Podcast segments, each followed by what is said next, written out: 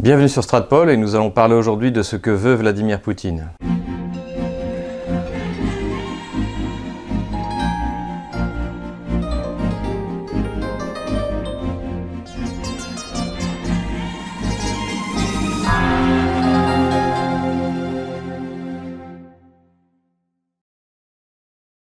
N'hésitez pas à mettre un pouce bleu, n'hésitez pas à vous inscrire à notre chaîne YouTube, à notre lettre d'information et surtout à faire un don. les coordonnées de notre compte PayPal qui ont changé, je vous le rappelle, sont dans la description de cette vidéo.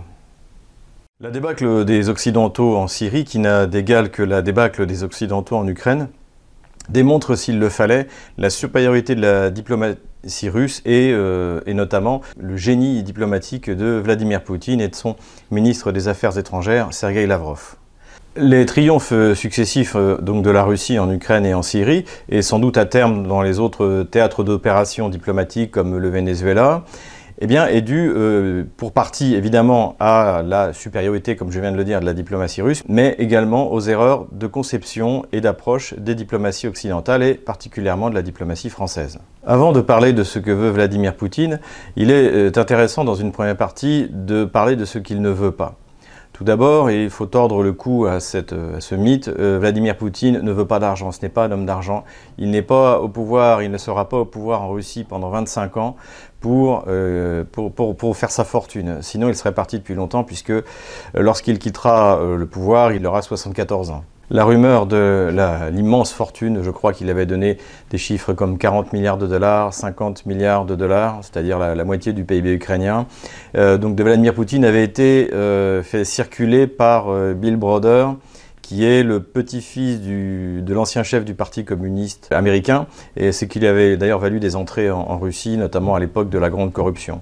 Et donc ce, cet homme d'affaires, cet escroc, euh, qui ensuite a été pourchassé par la justice russe, avait fait circuler cette, euh, cette rumeur. Donc bien sûr, l'argent n'est pas une motivation de la politique de Vladimir Poutine, ni à l'intérieur ni à l'extérieur, pas plus que ça ne l'a été pour le général de Gaulle. Une autre théorie sur les motivations de Vladimir Poutine aurait été le fait que, comme tous les Russes, il a été humilié par le déclin de l'URSS, le déclin de la grandeur, et que donc sa motivation serait euh, psychologique. Et effectivement, il y a tout un courant de réflexion euh, euh, au sein des diplomaties occidentales qui fait désormais passer l'émotionnel et la psychologie dans les rapports, comme prioritaire dans les rapports internationaux. Par exemple, on avait eu cet exemple de la représentante des, États-Unis au Conseil de sécurité de l'ONU qui s'était déclarée dégoûtée, hein, disgusting, par la résolution euh, sino-russe contre les sanctions euh, contre la Syrie en 2011. Euh, Donc cette approche, en fait, cette, psychologisation des rapports internationaux, on pourrait même dire cette féminisation, pour faire un clin d'œil à un pamphlétaire bien connu, eh bien cette, féminisation et cette hystérisation des, rapports internationaux étaient censées fournir des explications sur le comportement de Vladimir Poutine. C'est-à-dire que Vladimir Poutine voulait, était, avait été humilié, il voulait se venger et il était méchant. Euh, voilà. Alors évidemment, cette approche n'a rien pu de fournir de, constructif pour les diplomaties puisque c'est absolument inutilisable. Et en plus, euh, il est clair désormais, après 20 ans d'exercice du pouvoir, que Vladimir Poutine n'est pas un, pas un émotif, il est euh, au contraire un monstre froid à l'image de l'État russe qu'il dirige aujourd'hui. La journaliste d'ailleurs qui incarne le mieux cette, hystérie euh, anti-Vladimir Poutine et anti-russe est euh, Marie Mandras qui en plus a, eu de l'influence puisqu'elle a travaillé euh, au ministère des Affaires étrangères français pendant, plusieurs années et a notamment dirigé le, centre de, de prospective. Donc l'émotion n'est pas un moteur de la politique étrangère de Vladimir Poutine. La volonté de reconstruire l'Union soviétique ou l'empire euh, euh, des tsars n'est pas non plus un moteur de la politique euh, étrangère de Vladimir Poutine ou de Sergei Lavrov. Et au contraire, il faut bien comprendre que Vladimir Poutine et les élites russes actuelles s'inscrivent dans cette dissidence, entre guillemets, qui existait dans les années 80 au sein de la République socialiste fédérative de Russie, qui estimait que la Russie perdait euh, son temps et son argent à financer, euh, pour reprendre l'image de Dimitri Orlov, euh, celle de 14 petits porcelets bien gras, donc qui étaient les républiques socialistes soviétiques, qui étaient le lait d'une truie famélique qui était la République socialiste fédérative de Russie. Cet état de fait est parfaitement décrit d'ailleurs dans un livre que je, que je conseille à nos lecteurs, qui est celui en fait des mémoires de Yevgeny Primakov, Au cœur du pouvoir. Voilà. Ça a été publié aux éditions des Cirtes et c'est préfacé par Hélène Carrère d'Ancos. Donc euh, Yevgeny Primakov a été le témoin de, tous ces événements, à la fois euh, à la fin de l'URSS et au début de, de, la Russie. Et il parle dans un de ses chapitres de ce rejet euh, de l'Union soviétique par les Russes qui souhaitent au contraire développer eh bien, le, la, Russie plutôt que de développer euh, les périphéries où en plus ils sont de plus en plus euh, mal considérés. L'idée de souveraineté commença alors légitimement à gagner rapidement du terrain en Russie même. Jusque-là, la Russie était aux commandes, mais elle était en quelque sorte dissoute dans l'URSS. On notait ainsi un certain mécontentement lié au fait que la Russie finançait des projets de développement dans d'autres républiques, tandis que ces immenses territoires connaissaient un déclin économique. Russie centrale, région d'outre-Oural, Extrême-Orient. Donc, comme on le voit, Vladimir Poutine est l'héritier de cette politique, qui finalement est une politique euh, gaulliste et euh, euh, qui considère que désormais la vocation de la Russie est de devenir un État-nation à, part entière et non plus d'avoir des prétentions impériales sur, eh bien, sur, ses, ses anciennes possessions, soit de l'époque tsariste, soit de l'époque soviétique. Il est à noter que le mythe de la Russie qui aurait pillé les richesses de ces républiques euh, pour se développer, donc aujourd'hui évidemment, euh, on l'a déjà montré dans notre vidéo sur l'Estonie, est une, été on en a démontré l'absurdité, mais c'est exactement le rapport que la France a avec ses anciennes colonies, où euh, on est censé avoir pillé des richesses, alors on, ne sait toujours pas lesquelles, hein, bien entendu, de, ces pays dans lesquels au contraire, euh, nous avons, euh, nous avons perdu notre temps et notre argent. De la même manière que des régions comme la Lozère euh, ne pouvaient être développées parce, parce que 20% du budget, jusqu'à 20% du budget partait en Algérie, eh bien, des régions entières de l'extrême-orient russe, de l'Oural, n'ont pas été développées parce qu'il fallait développer la Géorgie, l'Arménie, les pays baltes, etc., etc. Donc d'ailleurs, il suffit de regarder euh, par exemple la démographie d'un pays comme l'Estonie pour s'apercevoir que la fin de l'appartenance de l'Estonie euh, à l'URSS est synonyme de déclin vertigineux de la démographie, mais c'est un autre sujet sur lequel nous reviendrons dans une autre vidéo. Autre mythe qui est lié à celui que je viens de dire, qui est que la Russie voudrait exercer un contrôle politique sur euh, sa périphérie pour avoir un glacis de protection. Alors, s'il y a bien un principe qu'on a pu observer ces 20 euh, dernières années, notamment dans la politique de Vladimir Poutine, c'est que d'une part, la Russie ne maintient pas des forces armées dans ne le contrôle pas politiquement, on l'a vu au moment de la crise euh, géorgienne en, 2008, euh, mais d'autre part, moins elle peut s'engager politiquement dans ses périphéries, mieux elle se porte. On a pu constater également cette prudence vezà-vis du Donbass. Il est évident que si la Russie avait voulu en 2014 et si elle voulait aujourd'hui, elle pourrait rentrer en Ukraine euh, comme dans du beurre et ses armées seraient à Lvov euh, sans doute euh, entre une semaine et 15 jours. ajoutons qu'en plus elle serait accueillie en libérateur dans la plupart des villes de Nouvelle-Russie de, de, cette région de l'Ukraine qui va d'Odessa à Kharkov après la répression, les, massacres qui ont eu lieu. ça ne serait pas si compliqué pour la Russie de donc, euh, de, même de, s'emparer politiquement de, ces régions. Mais la Russie ne veut pas euh, se surcharger d'un poids économique trop important. Elle ne veut pas revenir, comme je l'ai dit, à la situation qui existait à l'époque de l'URSS. Le fait d'avoir intégré la Crimée, pour une économie russe en pleine expansion avec les deuxièmes réserves de change euh, au monde, hein, je rappelle 600 euh, milliards de dollars, le, PIB de, la Pologne, eh bien, euh, financer la reconstruction de la Crimée dans lequel même le président Zelensky a reconnu rien n'a été fait pendant, pendant 20 ans, cela n'est pas, n'est pas si compliqué, si grave et si coûteux. Mais en revanche, s'il fallait récupérer un tiers de l'Ukraine utile, c'est-à-dire les ports, les industries, donc tout ce qui compose la Nouvelle-Russie, ce serait pour le, budget russe un, poids bien trop important euh, et, les élites russes actuelles, et je peux vous dire que j'en parle avec, euh, avec certains de leurs représentants, n'en veulent pas. Voilà.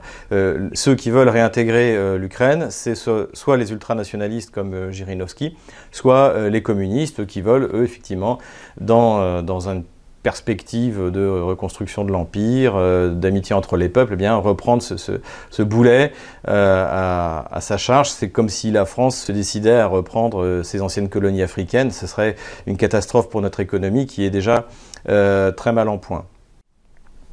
Ce que ne veut pas également euh, Vladimir Poutine, eh bien, c'est de lancer euh, la Russie dans des aventures militaires sur le modèle de ce qui s'est passé en Afghanistan ou sur le modèle général de l'Union soviétique qui consistait à aider à livrer euh, des, des, milliers de tonnes de matériel militaire aux quatre coins de la planète au nom de l'expansion du, socialisme. Donc euh, rappelons que selon certains chiffres, hein, je, cite des chiffres que j'ai entendus dans certaines émissions, euh, notamment sur Canal Zvezda, donc la, chaîne de l'armée russe, euh, comme quoi le, budget militaire à l'époque soviétique, c'était 25% du PIB. Donc il est évident que la Russie, avec euh, ses 4% actuels, sans doute même maintenant doit plutôt être du côté de 3%, eh bien, il n'a ni l'envie euh, ni les moyens de, renouer avec une, politique euh, d'idéologie expansionniste comme c'était le cas. Car c'est aussi un point très important, c'est que la Russie n'est plus un pays idéologique.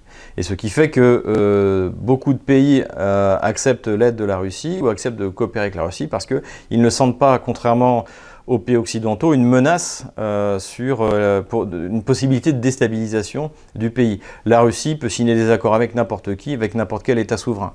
Et ce qui se passe en ce moment, par exemple, au, Proche, au Moyen-Orient, n'est absolument pas euh, surprenant. La Russie est capable de s'entendre avec la Turquie, de s'entendre avec l'Iran, de s'entendre avec l'Arabie saoudite. Hein, plusieurs milliards de dollars d'investissements de, de, part et d'autre ont été signés lors de la, rencontre entre les dirigeants saoudiens et Vladimir Poutine. Donc ça, c'est quelque chose vraiment sur lequel il faut bien euh, se faire une idée claire, c'est que la Russie n'est pas un pays expansionniste et que si les Occidentaux euh, ne lui avaient pas offert la Crimée sur un plateau en 2014, eh bien il est probable qu'elle l'aurait euh, finalement abandonné à l'Ukraine. C'est d'ailleurs pour ça qu'elle a investi des milliards de, de, dollars pour le développement du port de Novorossiysk. C'est que la Russie s'attendait bien à euh, ce que tôt ou tard, eh bien, la Crimée lui échappe.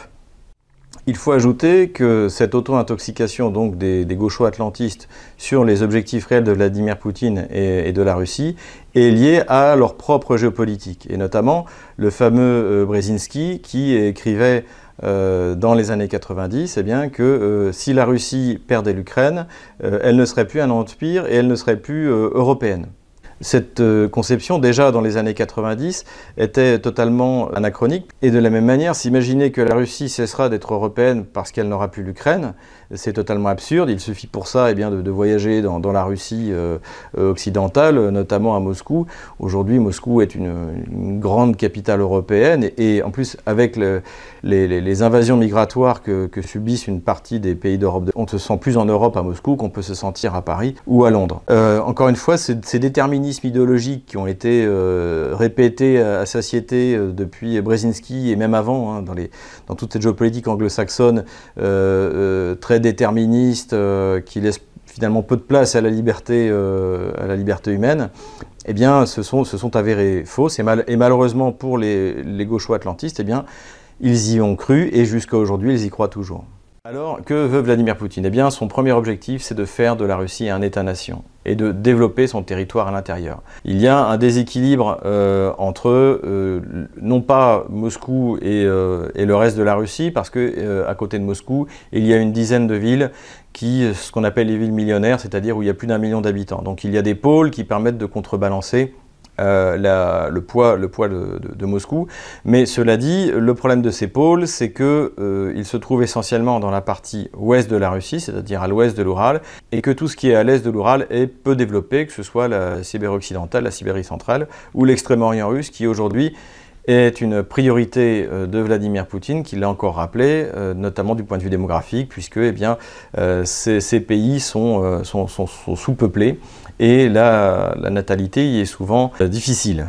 Nous venons d'en parler. L'autre objectif de Vladimir Poutine, et ça c'est apparu dès 2005, ça a été le redressement démographique. Alors pour ça, je vous renvoie à la vidéo euh, d'Alexandre Latsa euh, que nous avions faite euh, en 2018 qui résume assez bien la situation. Les résultats étaient bons puisque de mémoire la Russie a connu une croissance démographique à partir de 2010, d'abord par le retour des populations russes des, périphéries et même de 2013 à 2016 eh bien, par le solde naturel qui, grâce à toutes les aides qui ont été données aux familles, a produit des résultats tout à fait satisfaisants.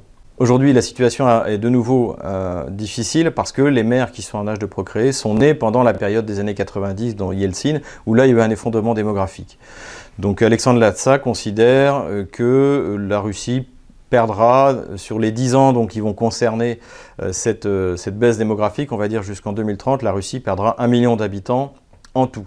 Ce qui n'est pas dramatique dans la mesure où aujourd'hui la Russie c'est 146 millions euh, d'habitants de, mémoire et que de toute manière euh, la naturalisation des notamment des Ukrainiens qui va être facilitée euh, et, une politique très très volontariste nataliste qui, qui, continue qui est maintenue et qui même améliorée eh bien, euh, va donner incontestablement des résultats. Et à partir de 2030, lorsque les générations Poutine, donc, de,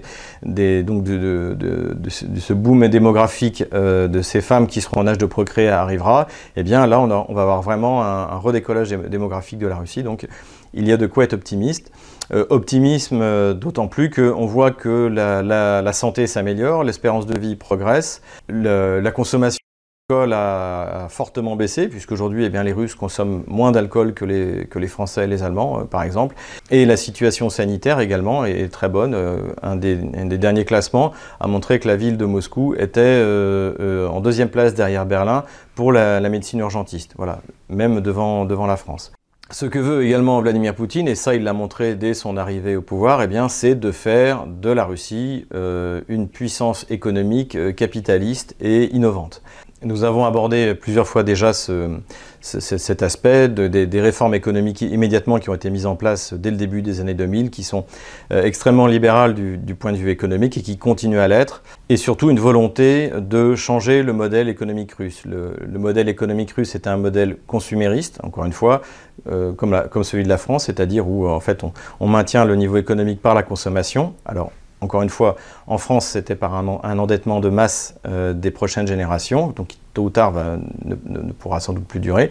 Et en Russie, c'était jusqu'à nos jours par la, rente des hydrocarbures. Mais aujourd'hui, on le voit, les hydrocarbures représentent 10% du PIB russe. Et petit à petit, eh bien, euh, la part de, ces hydrocarbures dans le budget et dans le commerce extérieur baisse.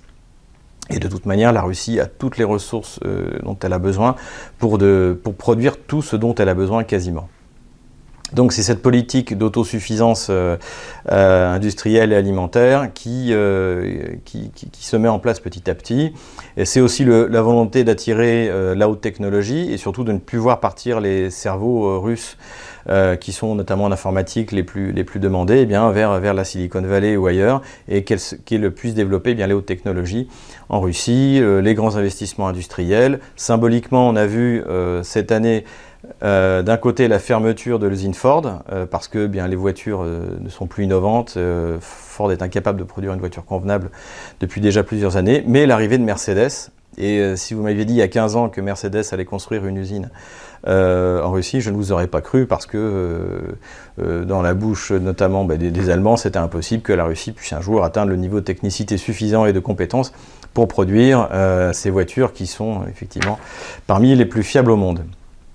Donc ça aussi, c'est un objectif de Vladimir Poutine et les forums des hautes technologies, il y en a encore eu un la semaine dernière, il y en aura un dans une semaine. Enfin, c'est quelque chose qui est, euh, qui est régulier et euh, euh, qui est très poussé notamment par le, Premier ministre actuel de la Russie, Dimitri Medvedev, et qui a toujours été très actif à la fois quand il était Premier ministre et quand il était président de, de la fédération.